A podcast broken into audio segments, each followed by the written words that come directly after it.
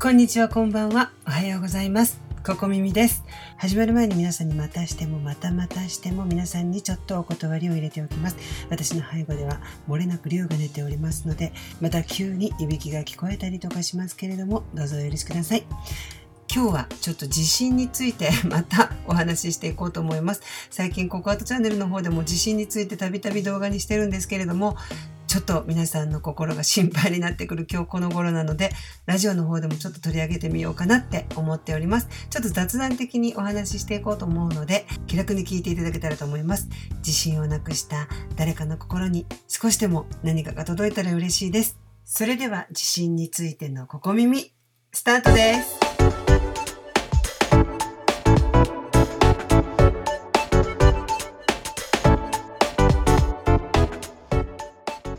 龍のいびきを聞きながらここ耳始まっていこうと思いますけれども雑談に入る前にというかこれも雑談なんですけど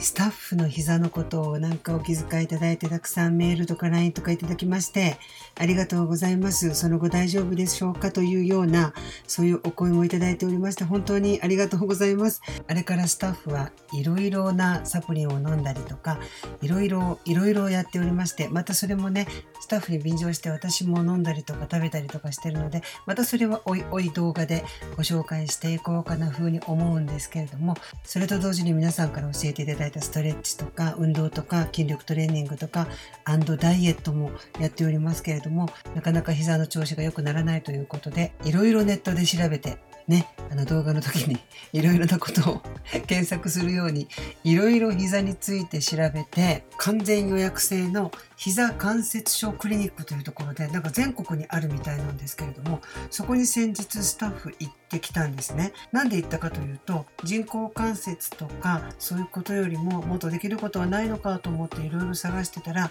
再生医療という言葉を耳にしてそれは何ぞやということでいろいろ調べてたらこれまで一般的だった治療法としてはヒアルロン酸を注射したりとかもっと進んだら手術をして人工関節にするとかそういう治療法が一般的だったんですけれども最近は再生医療ということで自分の血液を 50ml ほど採血をして PRPFD という専門施設でその血液を加工するんですね。そして培養させたものを再び膝に注入して治療していくという方法なんですね。そしてもうちょっと症状が深刻な人に対しては幹細胞を培養して膝に注入するという方法もあるようでそれはお腹から 20ml ほどの脂肪を採取してその幹細胞を培養してなんか膝に注入するということでスタッフが今どの程度なのかということを調べに行ったら初期と中期の間くらいということでこの血液を採取して FRPFD の治療法はいかがですかということで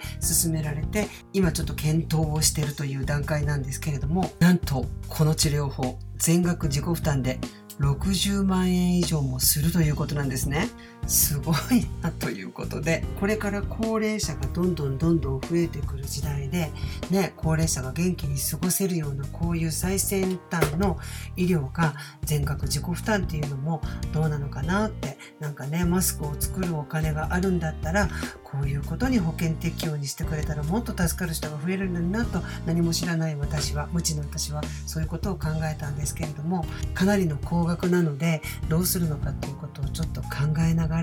ここ23日の間にねスタッフはスタッフのご家族とも話してそしてうちもスタッフと話をして考えていこうかなってサポートできることはないかなと思って私も考えてるんですけどねえまだまだちょっと未知の分野だし私もねこの自己負担ということでは過去に痛い目を見ておりまして全額自己負担で歯の治療をした結果物も食べれなくなったことがあって大変苦労した経験があるので果たしてこれが大丈夫なのかどうなのかということももういろいろな知り合いにメールをしていろいろ聞いて結論を出していこうかなって思ってます。そしてかなりの高額なので頑張って私も仕事をしてスタッフを支えていけたらいいなっていつもね支えてもらうばかりなのでせめて金銭面だけでも何かサポートできたらなと思って私もねちょっと目の前のことを頑張ろうかなって。まだまだうちの YouTube チャンネルとかの収益ではこの金額を出せるような感じではないのでまたスタッフとねいろいろ仕事頑張って今治療すれば元に戻るということなのでちょっと頑張ってみようかなっていうふうに思います。ってます。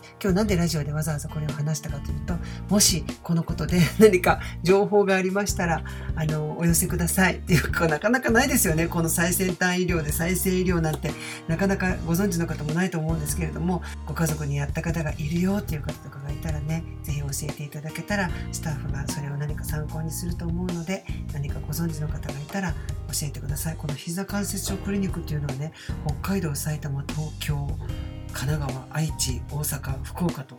たくさんあるようでなんかチェーン展開というかなんか大きな病院らしくてパンフレットもすごくなんか豪華なので逆にその辺が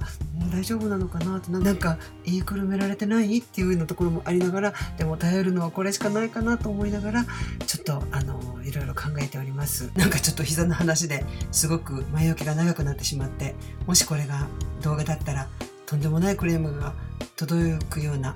ぐらいの前置きなんですけれども 大丈夫でしょうか？そこで今日は最近ココアートチャンネルの方でもメンタル系の動画をたくさんアップしてるんですけれどももうこのコロナ禍で皆さん心が本当に疲れ切って疲れ切って私のところにもいろいろ相談のメールとかもう前が見えないとかなんか自分に自信が持てないとかコロナになる前から心に元気がなかったりとかちょっと心が辛いって生きづらさを抱えてたのにこのコロナ禍で加速して自分に自信が持てないとか生きてる意味がわからなくなったとかそういうふうなお便りとかメールとかメッセージとかたくさんいただいてるんですけれども先日動画の方で他人に置き換えてみてはどうですか風なそういう動画を出したと思うんですね。他人だったら約束を破ったりとか人を侮辱したりとか誰かと比べるようなことを言われてもしそれが他人だったら絶対に信用できないっていうことあるじゃないですか。侮辱したりとか約束守ってくれないとか言ってることとやってることが違うとか人と比べるとかもしそれを他人にされたら絶対その人信用できないわっていうことを自分にしてないかなっていう動画を出したんですね。自分との約束を守ったりとか自分を誰かと比べないっていうことは自分に対する最低限のルールじゃないですかって自分を大切にしたり自分との約束を守ったり自分を誰かと比べないっていうことを地道に淡々と続けていればやがて自分を信用できるようになる。自分を信用できるようになるっていうことは自信が持てるようになることじゃないですかっていうふうなそういう動画をお届けしたんですけれどもそれに対しても皆さんたくさんのコメントありがとうございました。そしてたくさんの LINE とかたくさんのメールをいただきました。それでもやっぱりなかなか自信が持てないですっていうようなそういうお便りをいただいたのでじゃあラジオで何か話せることないかな？ここ耳で何か話せることないかなと思っていろいろ私なりに考えてたんですけれども私自身は昔よりも今はそれほど自信をなくして落ち込むことっていうのはなくなったんですけれどもじゃあ私はもう100%自信があるのかって言ったらそんなこともないし時と場合にもよると思うんですね。やっぱり仕事をしててなかなかうまくいかない時とかクライアントと話してなかなか分かってもらえない時ってなんか私が悪いのかなって自分を責めたりとか自信がなくなったりすることあると思うんですけれども私がそんな時どうしてるかというと原点に変えるようにしてるんですね。私に LINE とかメールをくれる方に言ってあげたいのは人間は確実に成長してるし確実に進歩してるんだよっていうことを伝えたいんですね原点中の原点赤ちゃんの時に帰ってみてください。帰ってくださいって言っても全くね、記憶もないと思うんですけれども、想像してみてください。人間誰しも、おぎゃって生まれた時は何もできなかったはずです。赤ちゃんの時あなたは立つこともままならない、寝返りしたり打てない時期があったと思います。それがだんだん筋力がついて寝返りが打てるようになった。その次にまた壁があったはずなんです。もうハイハイもできないから目の前のものを手を伸ばしても取ることもできない。思い通り体も動かないことがあったと思うんですね。それがやがてハイハイができるようになって目の前のものをつかめるようになった。そうやって捕まり立ちができるようになって立つことができるようになって歩くことができるようになって自転車に乗ることができるようになってそして日々成長を繰り返して今のあなたがいると思うんです。これは赤ちゃんの時のあなたと比べてくださいって言ってることじゃないんですよ。人間って昨日よりも今日何歳になっても必ず進歩してるんです。たとえ何かに失敗して自信がなくなったとしてもその失敗の中には気づきと発見があってただの失敗じゃないと思うんです。必ず少し前の自分より成長できてる自分がいると思うんですね。なので今何かにぶつかって自信をなくしてるっていう方もいると思います。もう慢性的にずっと自信がないっていう方は前動画でやった方法として誰かと比べないとか何かを書き出すとかいろいろ丁寧にやってほしいんですけれども今たまたま目の前のことがうまくいかなくて自信をなくしてるとしたら原点回帰してみてください。あなたはずっと成長を繰り返して気づきと発見を繰り返してアンドアンドで今があると思うんです。なので今何かにぶつかって自信がない方に言いたいのは大丈夫。あなたは成長してるしあなたは前に進んでるし必ず今の失敗は未来の何かにつながってるって言いたいんですね。なので自分に言い聞かせてください。大丈夫って気づきと発見があるだけ前に進もうっておぎゃーとこのように生まれて死ぬまでの間にいろいろなことがあると思いますけれども何歳になっても成長できるし何歳になっても進化し続けられるそんな風に思っています。ねうちのスタッフのように若くして膝が衰えてもうどうしようってなってる人もいればそれに対して再生医療を見つけてきっと治るんだって前に進むんだっていう風な前向きにいろいろ調べて人間にはそうやって困難を乗り越えようとするそういう面もあるので決して自己嫌悪とか自己否定には走らずに必ず成長してる必ず前に進んでると思ってもう少しだけ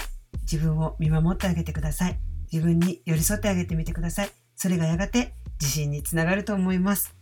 ということで今日は雑談と言いながら自信についてちょっとお話ししてしまいましたけれども最近本当に自信をなくしてる方からたくさん LINE とメールがいただくので動画にもしたしこうやってここ耳にもしてみました。よかったら皆さんのご意見もコメントでお聞かせください。こんな種類滅裂な雑談なのに最後までお聴きいただいてありがとうございました。それではまた。